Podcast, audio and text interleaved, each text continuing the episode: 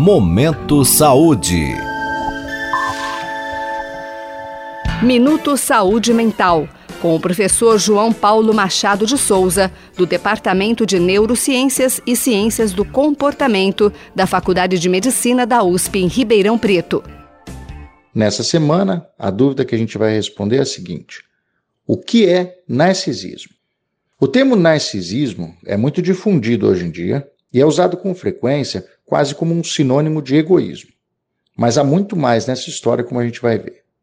O conceito surgiu a partir do mito grego de Narciso, um jovem muito bonito que rejeitou o amor de uma ninfa chamada Eco e acabou por se apaixonar pela própria imagem, que ele admirava por horas sem fim refletida em um lago.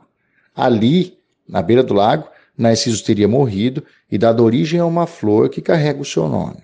Embora não tenha sido o primeiro a usar o termo no contexto da saúde mental, foi Freud quem o tornou conhecido para designar um estado onde a atenção do indivíduo está voltada para si próprio, tendo como consequência a rejeição das particularidades e necessidades dos outros.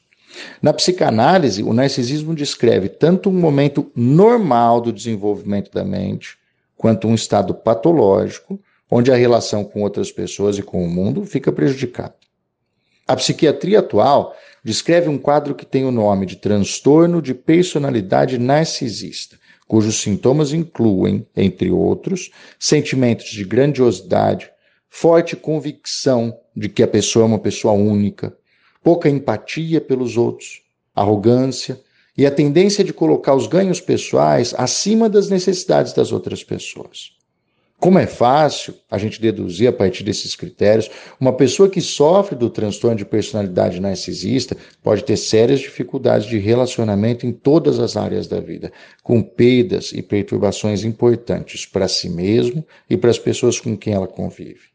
Juntando todas essas informações, nós podemos perceber que também não é fácil para qualquer um de nós sentir empatia por alguém com características narcisistas. Mas é importante destacar que todos esses comportamentos são resultado de sensações profundas de fragilidade e do pouco valor que o indivíduo narcisista atribui a si mesmo. O diagnóstico e o tratamento do transtorno de personalidade narcisista devem ser feitos por um profissional de saúde mental, e a principal forma de intervenção recomendada nesses casos é a psicoterapia, ocasionalmente acompanhada de remédios para o controle de determinados sintomas específicos. Agora você já sabe o que é narcisismo. Boa saúde mental. Até a nossa próxima edição. Você pode participar deste boletim enviando suas dúvidas ou sugestões para o e-mail ouvinte@usp.br.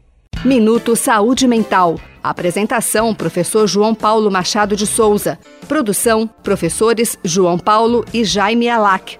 Apoio: Instituto Nacional de Ciência e Tecnologia em Medicina Translacional, uma iniciativa CNPq-FAPESP. Momento Saúde.